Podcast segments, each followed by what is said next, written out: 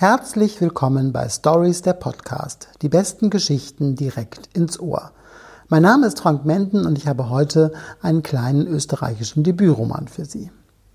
Schon seit längerem fühlt sich Theresa nicht gut.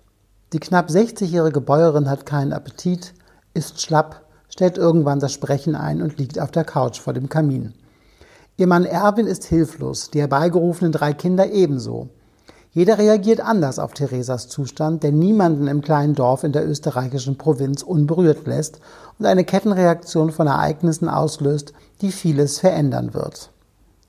Dominik Barthers schmaler Roman vom Land hat mich von der ersten Seite an überzeugt. In einer klaren Sprache beschreibt Bartha, was passieren kann, wenn ein Mensch nicht mehr funktionieren mag, wenn Konventionen zur Bedrohung werden und alles in eine bedenkliche Schräglage gerät.